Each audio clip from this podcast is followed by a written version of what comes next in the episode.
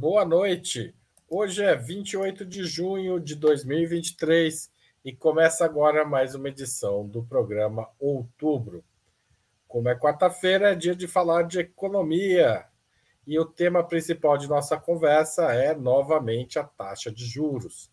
Na semana passada, o Copom, Comitê de Política Monetária, anunciou uma nova manutenção da Selic, a quinta. Essa Selic é a taxa de juros praticada pelo governo, que é a principal referência para as outras taxas praticadas pelos bancos, que são sempre mais elevadas, tanto para as pessoas físicas quanto as jurídicas. À frente do Banco Central, que há cinco reuniões mantém essa taxa de 13,75% ao ano, apesar da queda da inflação no período, está Roberto Campos Neto, que goza de um mandato independente e não pode ser trocado por alguém mais alinhado com a política econômica de Lula até o fim de 2024. Para avaliarmos esse cenário e que caminhos o governo pode traçar para ou tirar Roberto Campos Neto do BC, ou pelo menos contar com uma posição mais colaborativa do banco, hoje teremos a presença de Juliane Furno, graduada em Ciências Sociais pela Universidade Federal do Rio Grande do Sul, doutora em Economia pela Unicamp, Universidade Estadual de Campinas. Joana Salem Vasconcelos, historiadora formada pela USP, mestre em Desenvolvimento Econômico pela Unicamp e doutora em História Econômica pela USP.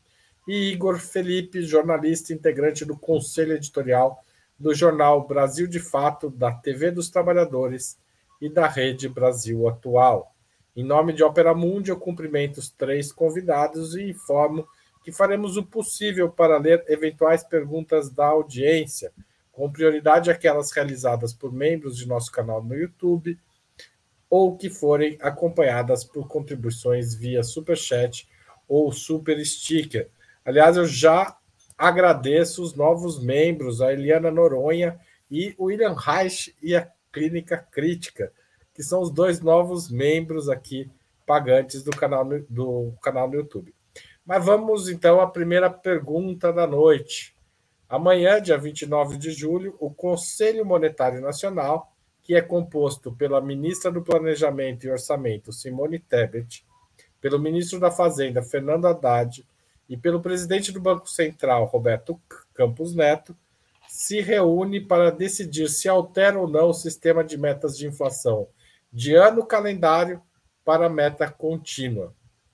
Só vamos saber na quinta-feira à tarde, ou seja, amanhã, disse Tebet.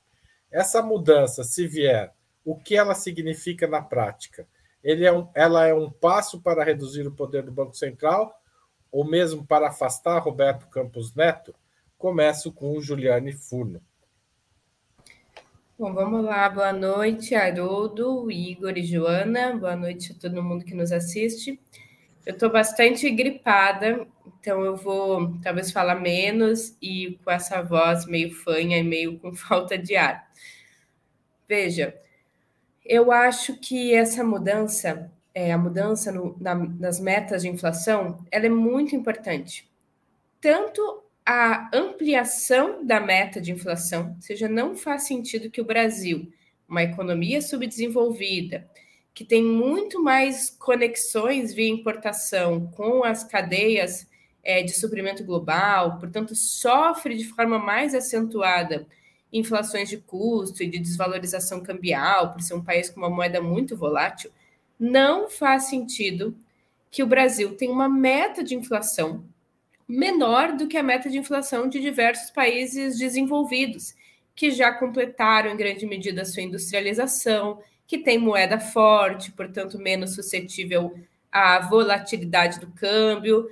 Em primeiro lugar, não faz sentido. Essa não é, é o Brasil não se situa numa tendência internacional na qual países subdesenvolvidos e periféricos necessariamente tem, tem é, um nível de inflação mais elevada, sobretudo em períodos de crescimento. Mas mais do que isso, não faz muito sentido a gente ter uma meta de inflação, como o Haroldo falou, num ano calendário. O que, que isso quer dizer? Quer dizer que a nossa meta de inflação e o cumprimento ou não da meta ou do teto da inflação está baseado em um, um ano calendário, ou seja, em 12 meses corridos, né, que começa ali no início de 2023 e vai até o final de 2023. Acontece que esse ano calendário não necessariamente reflete a movimentação dos preços num curto e longo prazo. Quer dizer, vamos supor que a inflação agora está acelerando, mas ela está acelerando por um deslocamento de alguns preços. Então, são alguns preços específicos que pressionam a inflação. Faz sentido colocar toda a economia em recessão, quer dizer, usar a taxa básica de juros para forçar a inflação a ir para a meta, se o problema não é o conjunto da movimentação dos preços, mas alguns preços específicos que sofrem mais volatilidade e que provavelmente já voltariam para o seu lugar natural conforme o tempo passe, não faz sentido ter uma meta muito rígida. Um ano é muito pouco. E nesse um ano do ano calendário, deveria também ser diferenciado o que é núcleo da inflação, o que é inflação geral. Para quem não é muito familiar, familiarizado, vou é, finalizando por aqui. É, vamos supor que os alimentos estejam custando mais caro. É um, um, período específico, talvez fique mais do que 12 meses uma inflação de alimentos. Mas isso não pode, né, ao, ao comprometer a meta de inflação, jogar toda a economia brasileira numa espiral recessiva de que a inflação tem que voltar para a meta. Se o que deslocou da meta não foi a totalidade dos preços, mas um preço em específico. Então, assim como os países desenvolvidos, o Brasil não deveria adotar ano calendário para a inflação. Então, finalizando, acho que é muito importante tanto elevar a meta quanto acabar com essa ideia de que a meta tem que ser perseguida e alcançada em um único ano, é, não levando em consideração a movimentação mais cíclica dos preços, que é mais do que 12 meses. Tá certo, obrigado, Juliane. Igor Felipe. Boa noite, Haroldo. Boa noite, Juliane. Boa noite, Joana. E todo o público do Opera Mundi, do programa Outubro. Me parece, Haroldo, que a reunião do CMN, Conselho é, Monetário, que reúne o ministro Fernando Haddad, a ministra Simone Tebet o presidente do Banco Central, Roberto Campos Neto, vai acho, focar no tema da mudança do tempo, né, de, de contagem aí da meta da inflação, é, do ano calendário para a meta contínua. A questão central, que é o debate sobre a meta de inflação deste ano e do próximo ano, parece que não vai entrar em discussão. Então, neste ano, nós temos uma meta de 3,25%, e do próximo ano a meta definida é de 3%. E já tem sinalizações aí, especialmente do ministro Fernando Haddad, de que não haverá nenhuma alteração nessas metas. Então, vai se manter essa contradição até o final do mandato é, do presidente do Banco Central, Roberto Campos Neto, da manutenção de altas taxas de juros que é que tem como argumento central, na, tanto no comunicado como na ata do Copom, para segurar é, os preços e a inflação. Então, essa contradição que se vê é, dentro da política econômica do Brasil entre o projeto que o governo quer implementar e a política que a herança do bolsonarismo, Roberto Campos Neto, é, conduzo a, a política monetária vai se manter. E me parece que, embora essa mudança seja importante, e a Juliana acho que levantou outras mudanças, não me parece que é interesse do governo mudar as regras do jogo é, nesse momento. O governo ele está numa camisa de forças que é manter e alimentar uma estabilidade econômica, Daí vem a proposta do arcabouço fiscal e várias medidas do Ministério da Fazenda. E, por outro lado, é, a pressão sobre o Banco Central para diminuir a taxa de juros. E é nessa contradição, me parece, o governo não aponta uma saída muito clara. Porque a saída seria o Conselho Monetário Nacional dizer que o é, presidente Roberto Campos do Banco Central não tem cumprido as suas funções e indicar para o presidente a sua exoneração e o presidente é, apontá-la para o Senado Federal. E o governo não me parece que tem essa disposição. Diante disso, mantendo as metas de inflação e essa contradição, essa contradição vai se manter pelo menos até o final do próximo ano, que é quando o governo poderá indicar o novo presidente do Banco Central. Joana Salem. É, boa noite, Haroldo, boa noite, Igor, boa noite, Ju, boa noite a todos. É, a pergunta contém duas questões, né? Primeiro, o que significa essa mudança da meta do ano calendário para meta contínua? E segundo, se é um passo para tirar o Campus Neto, eu vou começar respondendo a segunda questão, que eu acho que não. Esse não é um passo para tirar Campus Neto. Eu acho que já existe, como se diz no jargão da imprensa, é, o Campus Neto já está precificado até o final de 2024, como o Igor comentou, é, inclusive porque não existe correlação de forças no Senado, seria necessário 41 votos dos senadores para tirar o Campus Neto, e não existe essa correlação de forças atualmente, muito pelo contrário, o governo tem é, várias outras preocupações a, a, a enfrentar no Congresso, né? Então, não acho que seja. E isso se completa com uma com a, com a, resposta à primeira questão, o que significa na prática? Eu tenho uma relativa divergência com o que disse a Ju, porque eu acho que a mudança da meta ano calendário para meta contínua não é uma mudança de essência, é uma mudança, digamos assim, é uma modernização neoliberal do regime de metas de inflação. Continua existindo a meta de inflação, só que a forma de contar a temporalidade dessa meta muda. Porque atualmente contar no ano calendário é muito rígido, é realmente é, limitado, né? E poucos países, na verdade, o Brasil é um dos poucos países que ainda adota o ano calendário para fazer meta de inflação. A maior parte dos países é, do capitalismo mundial adota essa meta que tem uma capacidade mais flexível de lidar com a, a, contagem do tempo, né? Então, essa ideia da meta contínua, na minha concepção, é uma modernização neoliberal do mesmo regime de metas de inflação. E continua sendo, por exemplo, portanto, um fundamento do tripé neoliberal adotado nos anos 90 pelo Brasil, de acordo com o consenso de Washington, continua existindo a meta de inflação como um pé do tripé neoliberal. O que, que eu acho que realmente seria importante, e aí eu concordo com Igor e Ju é, seria aumentar a meta de inflação para uma meta que, que seja realista, né? É, lembrando que a meta de 2005 até 2018 foi de 4,5%. Teve uma estabilidade nessa meta. De 2019 em diante, há uma queda da meta de inflação, justamente num contexto inflacionário, com a pandemia com aquele contexto de inflação que a gente já explicou que não era de demanda, que é uma inflação de custo de produção do cenário internacional, da guerra, da pandemia, de uma série de outros fatores que não são de demanda. Então, houve uma, uma redução da meta de inflação justamente no momento em que a inflação subiu.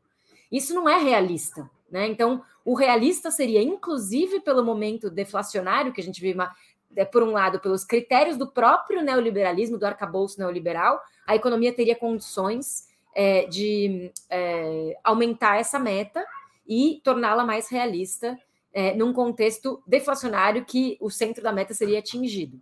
E isso, obviamente, permitiria a queda da taxa de juros e todas as consequências de melhorias econômicas. Tá certo.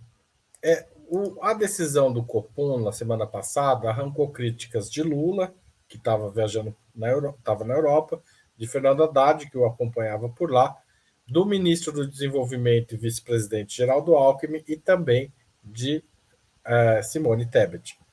Tebet afirmou que o comunicado da última quarta-feira, no dia 21, quando foi anunciada a manutenção das, da taxa de 13,75, foi muito duro com o país e mostrou miopia do Banco Central. Mas que a ata divulgada ontem tem, apresenta a realidade do Brasil e das realizações do governo, uma vez que aponta para uma possível redução dos juros em agosto. Vocês concordam? Agosto, a próxima reunião do Copom. Vocês concordam com ela? A ata alivia a pressão sobre Campos Neto, como ela sugere, ou não? É, Igor. Haroldo, eu acredito que não. Eu acho que, de fato, o Banco Central, é, no último, nesse ano, ele tem uma certa é, tons diferentes em relação ao comunicado que é lançado no dia da definição da taxa de juros e a ata, que é mais longa e que aí contempla alguns elementos e reconhece algumas políticas. Mas eu acho que na essência, eu acho que o que define é a posição em relação à taxa de juros. E embora é, na ata tenha um artigo, que é o artigo 19, que fala é, num processo, é, diz exatamente que a, que a política do governo ela possibilita um processo parcimonioso de inflexão na próxima reunião, mas ele não aponta que é, vai ter uma diminuição na taxa de juros. Ele apenas reconhece os esforços do governo e, diz que se o processo econômico possibilitar, mas a ata também é muito rígida, muito dura em relação é, ao que o processo econômico e a inflação e aos diversos indicadores. Então, me parece, é, Haroldo, que está um certo jogo entre o Banco Central e o governo, que é o Banco Central tem a reunião do Copom, lança um comunicado muito duro, aí o governo vai e os diversos ministros e o Lula fazem uma crítica, e aí na quando é divulgada a ata, que lá tem mais elementos e aponta com mais detalhes uma avaliação sobre a política do governo, aí o governo é, admite, é falar, não, está apontando uma possibilidade, mas é, o que eu acho que está demonstrado na própria ata é que tem uma divisão dentro do Copom entre metade com uma política mais rígida e uma outra metade com, vamos dizer, com uma política mais realista em relação à situação econômica. Não me parece, pela definição da última reunião, de que é, no, na próxima reunião, que vai ser no dia 1 e no dia 2 de agosto, haverá uma diminuição da taxa de juros. Então, é prematuro dizer que, que diminui a pressão sobre o Roberto Campos Neto. Pelo contrário, já foi perdido seis meses e o próximo ano é, já sinaliza um sacrifício por conta da manutenção dessa taxa de juros. Eu, eu acho que é pelo contrário. É necessário aumentar a pressão sobre o Roberto Campos Neto, exigir do Senado Federal que tenha atribuição de monitorar o, o Banco Central, que cumpra o seu papel, e colocar para a sociedade é, como essa taxa de juros sacrifica o crescimento econômico no próximo período. Joana Salem. Bom, é, eu acho um pouco até curioso, até engraçado, é, a imprensa e nós mesmos também nos lançando a atividade de interpretar a ata do Copom. Porque existe uma certa hermenêutica do economês. A gente tem que criar interpretações sobre o que significam cada uma das palavras. E isso mostra, na minha opinião, a falta de objetividade técnica da ata, porque as palavras, por exemplo, como cautela, começam a ser interpretadas é, de maneira subjetiva no final. O que será que quis dizer cautela? O que quis dizer prudência? Né? Quer dizer, é, realmente é, cada vez mais fica claro, acho que para a sociedade ou para quem está prestando atenção nisso, que o juro a 13,75%, a Selic a 13,75%, não é nem um pouco técnica, não tem nada a ver com isso, tem a ver com a disputa política, né? É, e a mudança do Copom da semana pra, passada para cá mostra, como o Igor, Igor falou, que existem tensões internas, o Copom é opaco, a gente não consegue descobrir exatamente quais são. O Galípolo ainda não está na reunião, a reunião tem oito membros, então falta o nono membro, que será ele, quando nomeado, né? Mas o que, que mudou na economia de uma semana para cá? Nada.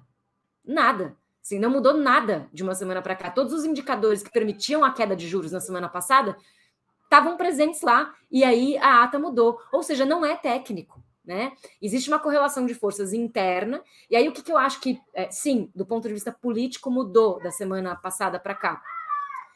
Se ampliou um certo consenso ou uma certa vocalização é, de que o juros está alto demais, e isso envolveu setores relevantes da burguesia brasileira, como a Fiesp, como a Luísa Trajano, ou mesmo o Carlos Fávaro, ministro da Agricultura, que, que vocaliza pelo menos parte dos ruralistas ou parte da, do agronegócio.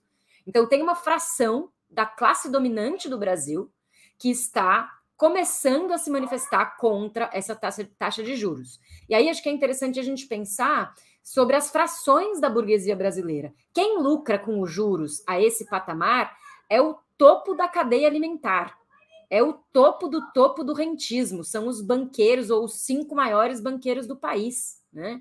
E os médios empresários, pequenos empresários, têm dívidas, também se prejudicam com a alta, alta dos juros, ou dependem do consumo popular, como o varejo, né? no caso da Magazine Luiza, é, também se prejudicam. Existe uma crise no varejo, que a, a Luísa Trajano deixou claríssimo que a situação é alarmante, e então acho que tem uma, um certo deslocamento relacionado com essa correlação de forças. Então, no momento em que é o Lula fazendo uma discussão, uma pressão sobre o Banco Central, em nome de um projeto político de governo que ele tem para alavancar a economia, que precisa de juros mais baixos, esse apelo tem menos força, digamos, embora seja super importante. Acho que foi muito importante o que o Lula fez a respeito dessa agitação contra a taxa de juros, valorizo a, a ação dele nesse sentido, mas tem menos força do que quando um setor da classe dominante começa a também se incomodar com isso. Então, acho que é muito mais correlação de forças,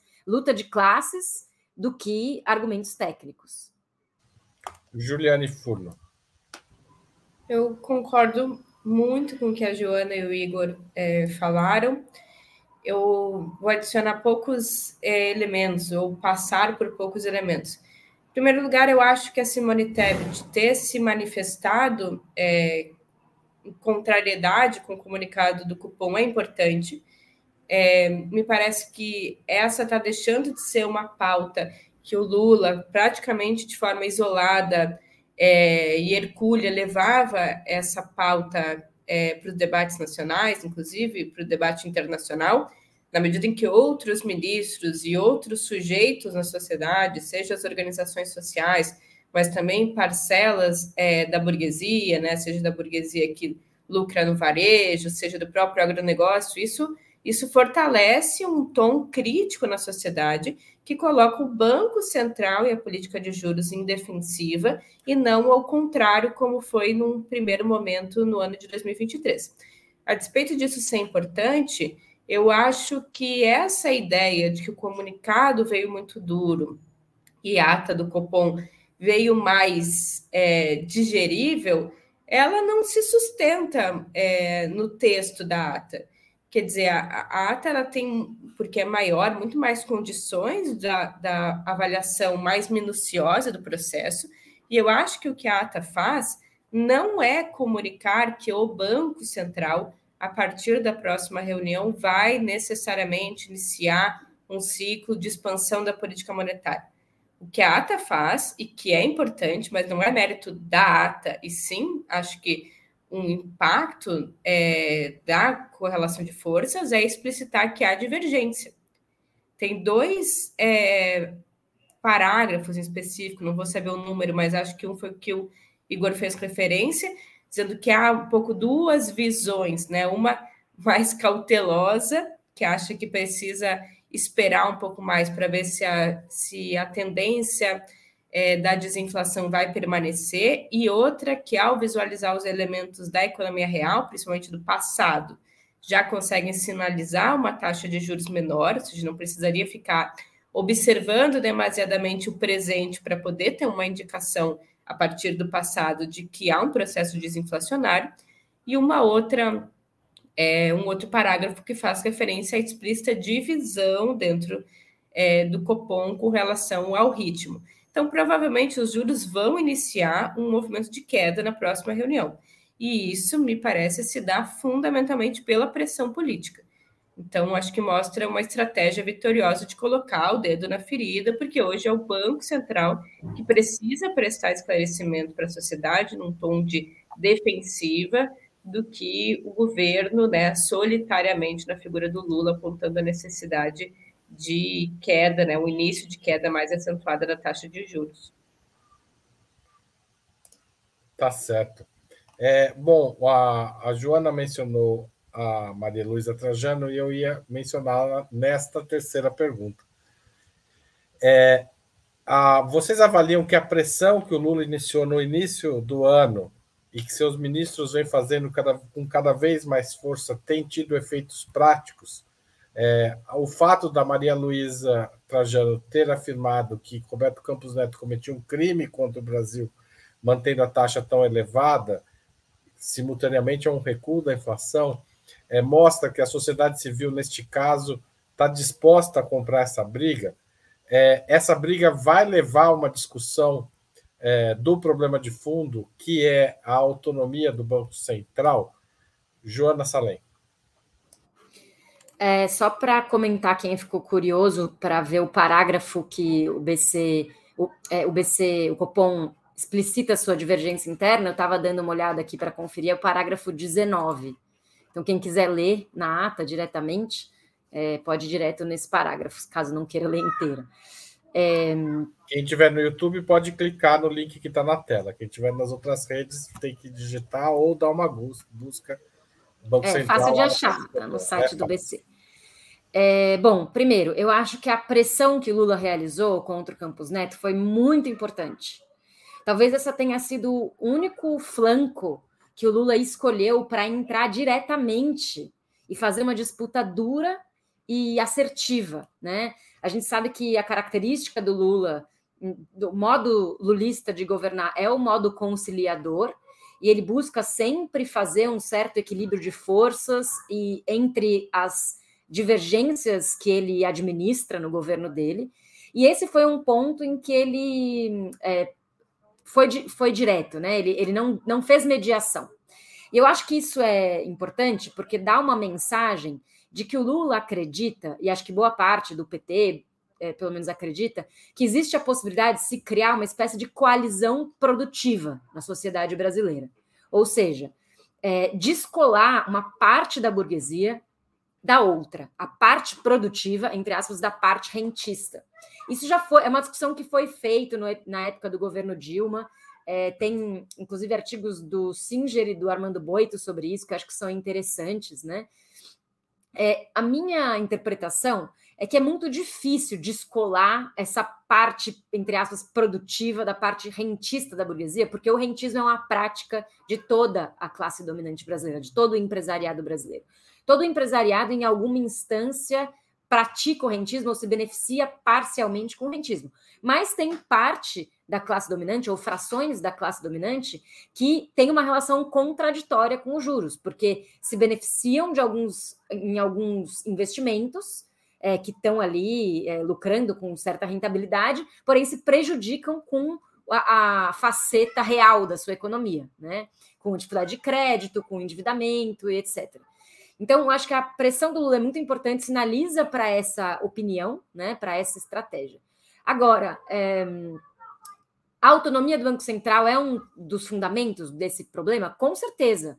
A autonomia do Banco Central, a independência, ela desarticula a política fiscal e monetária, e eu concordo com o que a Leda Paulani falou. Logo no começo desse ano, ela escreveu um artigo super interessante que chamava BC, Juros e Independência, dois pontos, em defesa de Lula.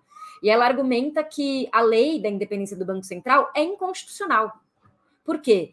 O BC acaba se transformando num quarto poder, que não é subordinável ao presidente da República, como determina a Constituição. O Banco Central, na Constituição, está subordinado ao Ministério da Fazenda, que é poder executivo. E o BC independente, ele vira algo que não se subordina, né? Então, é, a, a, interpretação dela é que a, a independência do BC é inconstitucional e eu concordo com isso. Ou seja, caberia uma ação direta de inconstitucionalidade para tirar o Roberto Campos Neto do poder, respondendo ao tema deste programa, é isso? Acho que sim, muito embora não haja correlação de forças no judiciário para levar a cabo essa proposta, mas a rigor eu acho que sim. E acho que também caberia ações jurídicas no sentido de culpabilizar o Campos Neto pelo não cumprimento da meta de inflação que ele mesmo, né, que o próprio Conselho Monetário Nacional participou, participando ele, é, colocou tão abaixo do que o necessário. Juliane Furno. É, eu acho que, assim, nem todas as batalhas que a gente entra são para ganhar. E nem todas que a gente não ganha ou deixa de ganhar foram batalhas perdidas ou que não cumpriram seu objetivo. É, eu acho que é muito importante ter batalhas que não necessariamente têm condições políticas de vitória, mas que a sua própria, o seu próprio desenrolar possibilitam uma vitória mais para frente. Então, eu acho que o argumento né, de que não há é, correlação de forças é, no Congresso, de que não há possibilidade jurídica é, da derrubada do Campos Neto, é um argumento que é preciso ser avaliado porque ele é correto. Agora, o fato dele ser correto, no ponto de vista da análise, não significa que a tática das organizações populares ou do próprio governo não possa ser uma tática de esticar essa corda, né? de exigir algo que a gente sabe que não vai ter vitória pela correlação de forças, mas que, ao ser demandado, ao ser colocado na sociedade, gera não necessariamente a vitória da, do programa máximo, que seria a destituição do Campos Neto, mas gera a vitória de colocar ou recolocar o debate na sociedade sob novos atores, né, ou mudando o papel de ofensiva a defensiva. Então passa a ser o governo e passa a ser essa coalizão que eu concordo muito com a Joana. É muito difícil apontar é, o que é burguesia produtiva, o que é burguesia financeira, né? É sem as mediações dos ganhos de tesouraria. Mas sim, existe, pelo menos é, do ponto de vista de qual é o produto que mais gera rendimento para setores da burguesia, se é a realização da produção ou se é ganho de tesouraria, é possível apontar que existe sim um conflito entre setor produtivo e setor financeiro, mesmo compreendendo né, suas várias nuances. Então, é, judicializar o Campos Neto no sentido do quarto poder, mas também no sentido de que é inconstitucional, porque está na Constituição que o Estado é o ser, né, a entidade é, dirigível, né, quem dirige a sociedade, ancorado principalmente no patrimônio, que é o mercado interno, né, até por isso muitos apontam um, certo Celso Furtado na Constituição é, Federal, se esse é o elemento motor, o mercado interno, a taxa de juros descolada de um movimento de, de sobrevida, impulso ao mercado interno, ela também recai em elementos que podem ser acreditados como inconstitucionais. Fora a meta de inflação, que eu acho que sim pode se voltar contra a gente, mas nesse momento a gente tem que usar as armas que a gente tem, inclusive o não cumprimento da meta é importante. Então, acho que essas ações são muito importantes de serem judicializadas, mas mais do que o seu conteúdo no judiciário, no Senado, é como o governo se fortalece, as organizações políticas se fortalecem na sociedade, partindo para um cenário de ofensiva política e, e cerceando ou desgastando a possibilidade do Banco Central seguir atuando de forma completamente alijada das urnas, do executivo e também da sociedade. Obrigado, Juliane. Passo a palavra para o Igor. Haroldo, acho que, que a Juliane colocou bem. Acho que tem um debate que a imprensa tem feito, que é criticado o Lula é, pelas posições dele em relação à manutenção das altas taxas de juros, por isso não, por isso não ter uma efetividade na medida em que é, não tem condição de incidir e mudar a taxa de juros. Mas a grande questão é que, nesse período do governo, o que tem se demonstrado é que o governo tem feito um esforço para manter os indicadores macroeconômicos, uma estabilidade, tem respeitado as regras do mercado, e mesmo assim, o Banco Central não tem feito uma inflexão para a diminuição da taxa de juros. A própria divisão do, do, do Copom, do Banco Central, aponta que a questão não é técnica, a questão não é a avaliação dos indicadores, a, a questão não é o monitoramento do processo econômico, tem uma questão política. É, o Banco Central ele é um instrumento do capital financeiro para colocar um cabresto no governo e impor uma política máxima de austeridade fiscal. E para isso se mantém as altas taxas de juros, para o governo ser obrigado a cada vez mais rezar a cruz do mercado e não ter uma política expansionista do ponto de vista dos investimentos e uma mudança especialmente na política fiscal. Se a questão é política, então os posicionamentos do Lula eles são muito importantes. Porque quando Lula fala, ele se dirige à sociedade brasileira, se dirige ao povo, se dirige aos diversos setores econômicos, às frações da burguesia, e estimula que eles também se posicionem. E nesse sentido, tem sido bastante eficiente, porque cada vez mais novos setores têm se posicionado, né? Embora a gente não tenha um movimento de massa popular, existe um sentimento na sociedade que a gente vê na, no posicionamento de comentaristas da Globo News de que as taxas de juros estão muito altas. Se a gente for comparar com o primeiro governo Lula, é muito diferente. É, lá havia um apoio às altas taxas de juros, né?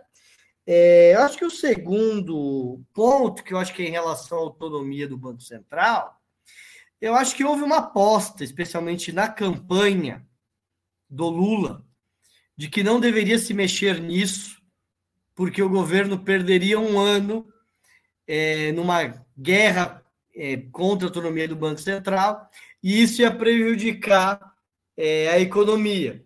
E o que nós estamos vendo é que, mesmo assim, a tendência é o governo ter um, um ano perdido com a manutenção de altas taxas de juros, e não foi feito o debate em relação à autonomia do Banco Central. Eu acredito que, da mesma forma como os, os neoliberais têm um projeto, é, para além da forma como gerencia a economia, eles tinham um projeto de destruição do Estado Social. Eu acho que as forças populares, o PT e a esquerda têm que apresentar o seu projeto. E esse projeto passa pela reversão da autonomia do Banco Central, que isso é justamente uma saída tecnocrata que mutila a democracia brasileira e tira da população, quando vota, o poder de definir a política econômica, a política monetária.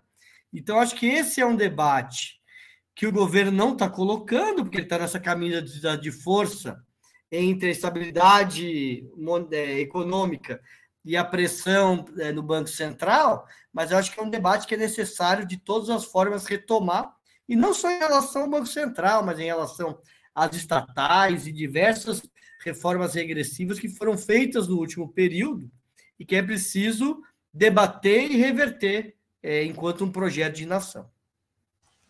Tá certo. Eu vou fazer uma pergunta rápida e vou dar um minuto para cada um de vocês, porque vocês avançaram na pergunta que eu ia fazer na sequência, então agora eu vou tirar o tempo de vocês por causa disso.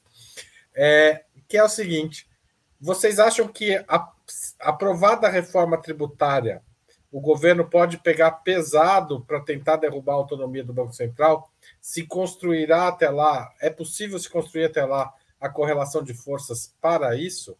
Vou começar com é, o,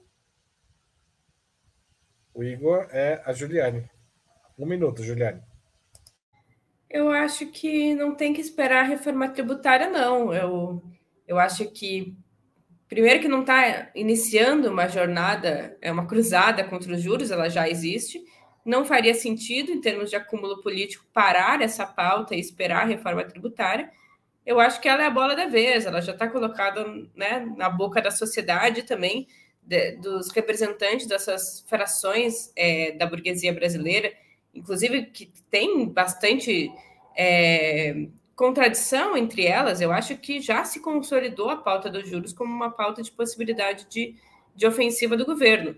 É, a reforma tributária, entrando no argumento chantagista do próprio Banco Central, ela pode ser potencializada também, né? na medida em que sinaliza, ó, é, o, o, o, governo construiu lá o arcabouço fiscal elogiado pelo governo, é, pelo mercado, a reforma tributária ao que tudo indica, na primeira fase, é uma reforma só de simplificação, que é importante, mas não é o conteúdo de reforma. Eu acho que esses, esses elementos podem contribuir para maior ofensiva, mas não devem é, ser precedentes para a manutenção dessa pauta como uma pauta de disputa política. Igor. Haroldo, eu acho que cabe às forças populares colocarem esse tema. Porque a grande questão é que, e eu, por isso que eu acho que o debate ele fica cá entre nós meio capenga, porque se critica é, as altas taxas de juros, mas não se coloca em debate nem a exoneração formal do Roberto Campos Neto e nem é o fim da autonomia do Banco Central. Então, é um debate que ele é por si só agitação.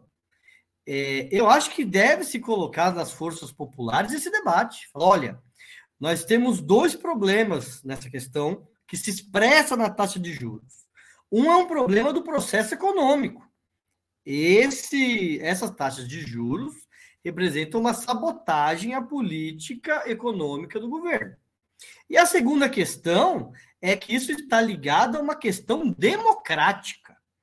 A autonomia do Banco Central, ela tirou do povo brasileiro, ao votar, no seu candidato a presidente a responsabilidade é, de indicar o presidente do Banco Central que esteja alinhado com o governo que ele elegeu. Então, eu acredito que sim, eu acho que é imediatamente, porque agora a questão é, está colocada. Setores da burguesia têm se posicionado contra essa taxa de juros. Eu acho que cabe às forças populares apontar a saída. E a saída é o fim da autonomia do Banco Central. Joana Salem. É, bom, eu acho que uma coisa é o que os movimentos têm que fazer, o que a esquerda programática precisa orientar e organizar a sua luta, e outra coisa é o que o governo vai fazer, né? Como é, os meus colegas aqui já comentaram. Queria fazer uma lembrança que alguém até comentou isso no, no comentário aqui, que a independência do Banco Central é resultado do golpe de 2016, da prisão do Lula que impediu ele de é, participar das eleições de 2018 e tornou a eleição de 2018 como uma continuidade do golpe de 2016. Né?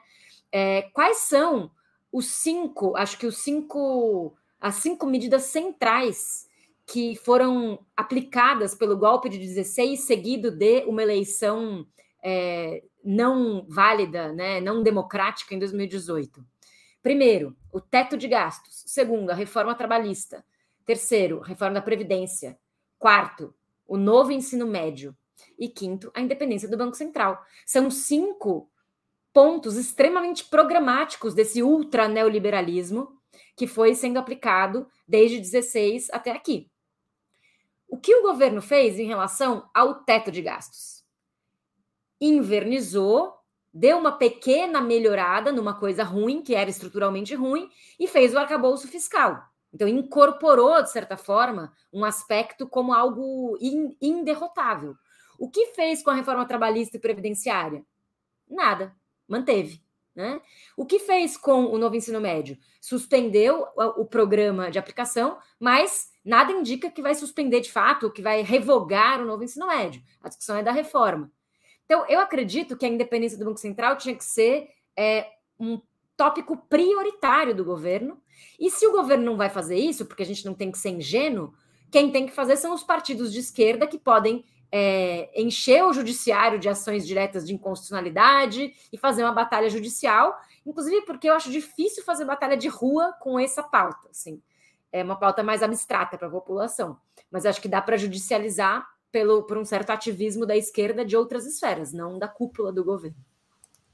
Tá certo. Antes da gente continuar, eu queria pedir a contribuição de todos vocês para a Opera Mundi, vocês que estão assistindo, evidentemente. Há seis formas de fazer. A primeira é a assinatura solidária em nosso site, operamundi.com.br barra apoio. A segunda é se tornar membro pagante de nosso canal no YouTube. Dá para fazer isso agora mesmo.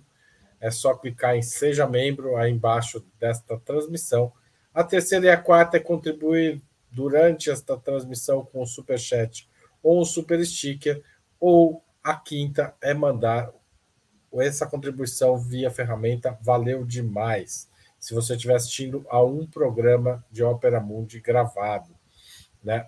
E, finalmente, tem a sexta forma, que é através do Pix. Nossa chave é apoie.operamundi.com.br e você pode mandar um Pix para gente a hora que quiser. Não precisa nem estar assistindo ao canal. É só lembrar que gostou de um programa, gostou de um comentário aqui de alguém e mandar o Pix, tá certo? Valeu! Muito obrigado quem contribui mensalmente para a Opera Mundi. É muito importante para a nossa manutenção e ampliação. O jornalismo de Opera Mundi é comprometido com a verdade e é uma das formas mais importantes de combate às fake news. Né?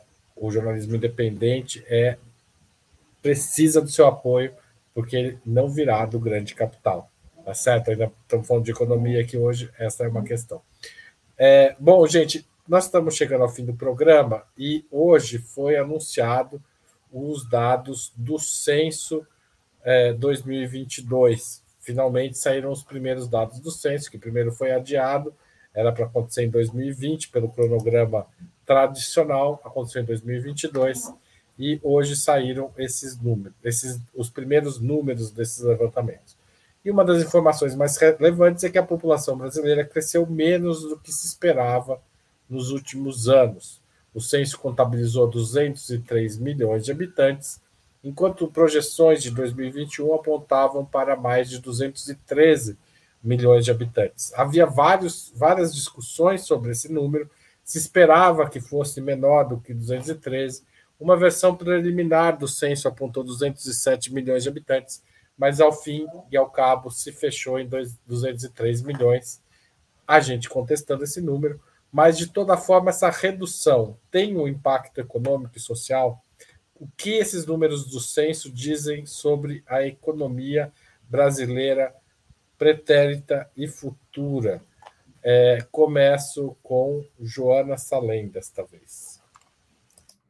É, bom, é, primeiro eu queria fazer uma ressalva, porque existe toda uma ciência demográfica é, que é super específica e cheia de conceitos métricas, e eu não sou uma demógrafa, né?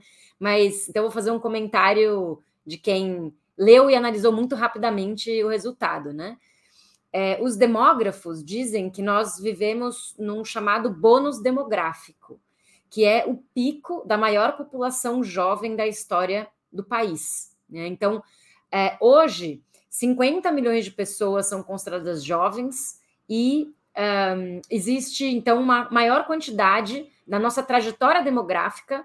Nós vivemos a maior quantidade de pessoas em economicamente ativas do que antes do, da nossa história e do que o futuro. Né? É, eu acho que nessa ciência demográfica, talvez essa diferença de 10 milhões não aponte para uma para um impacto econômico tão expressivo, né? Mas é fato que isso acelera essa mudança de ciclo do fim para o fim do bônus demográfico, né? Isso mostra que o nosso bônus demográfico vai queimar mais rápido, vai acabar mais rápido.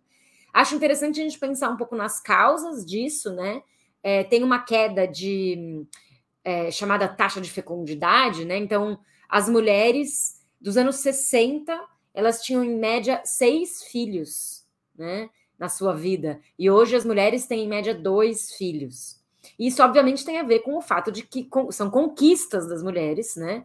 É, que é o fato das mulheres estarem mais ativas no mercado de trabalho, conquistarem postos de empregos que competiam com espaços que antes eram exclusivamente masculinos, e obviamente estão menos dedicadas full time ao trabalho reprodutivo, né? Como mães profissionais.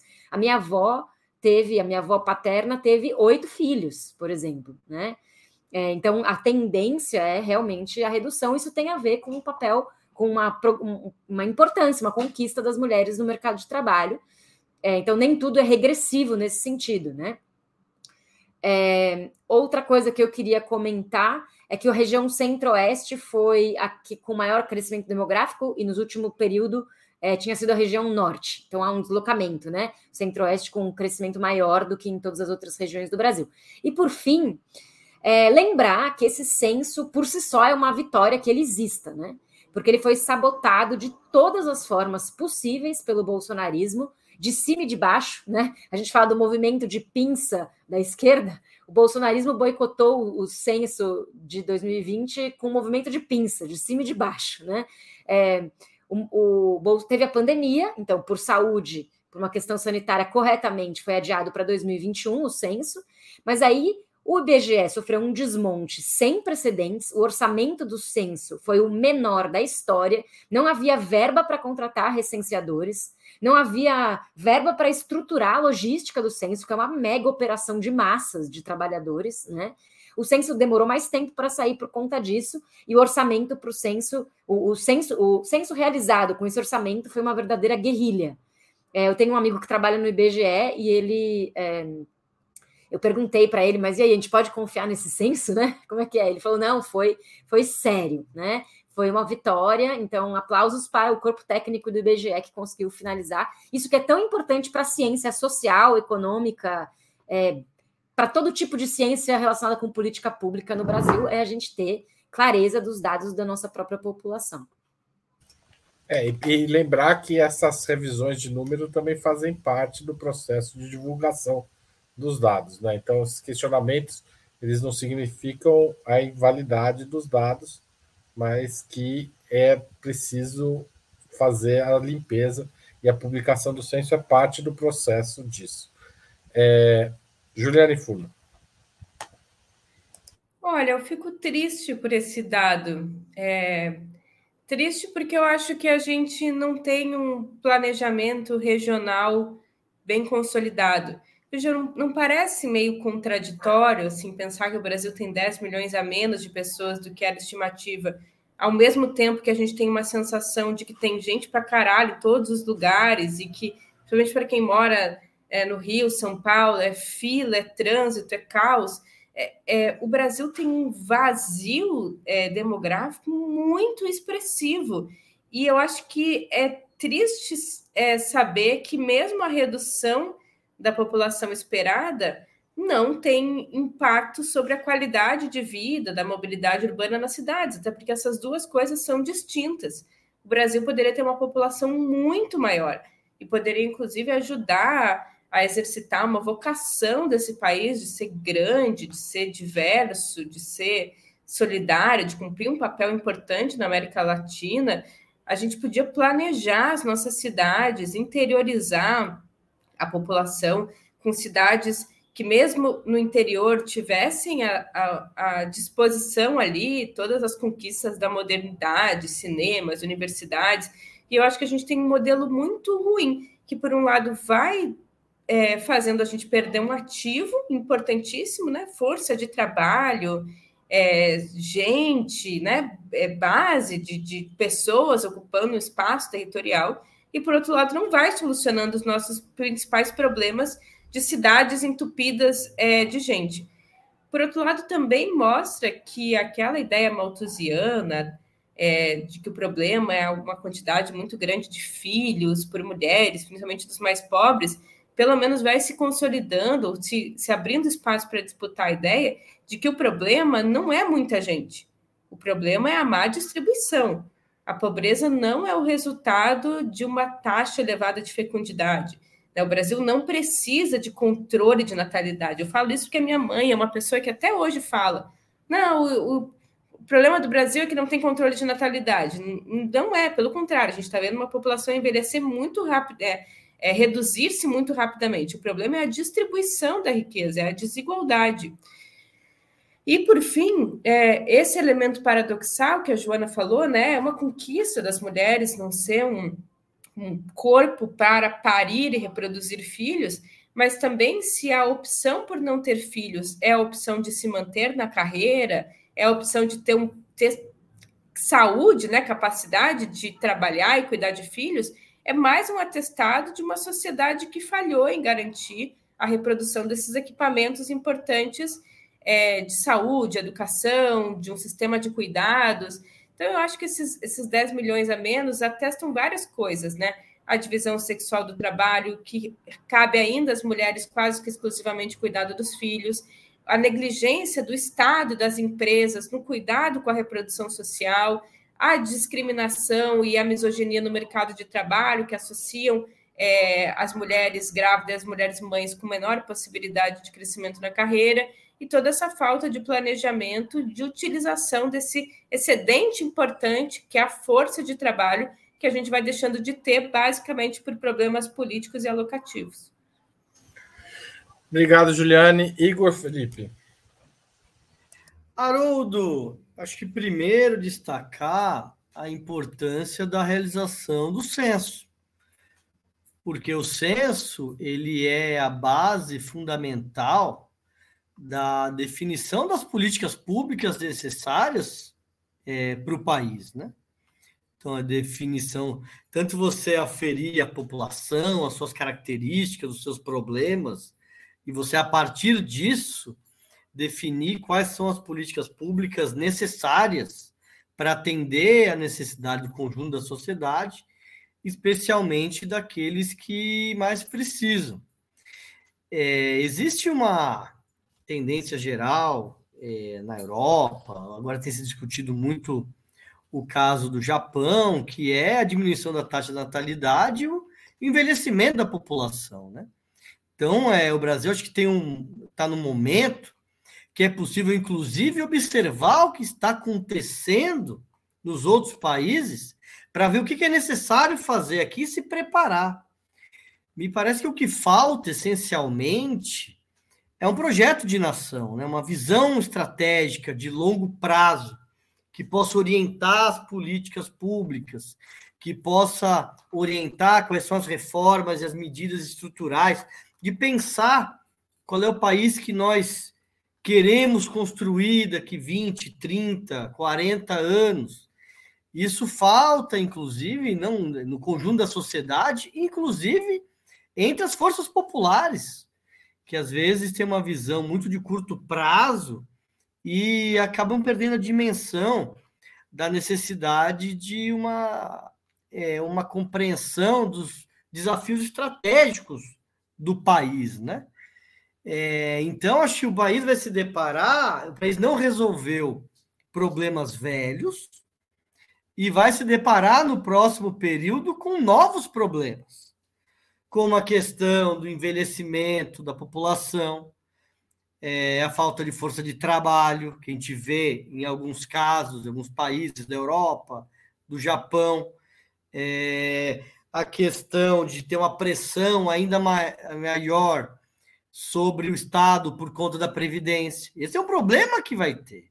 A gente acabou de viver uma reforma da Previdência que vai deixar milhares de pessoas desalentadas na sua velhice, sem direitos, e no momento em que vai aumentar o número de pessoas mais idosas, com maior demanda, e por outro lado, com uma menor é, força de trabalho para conseguir sustentar esse sistema.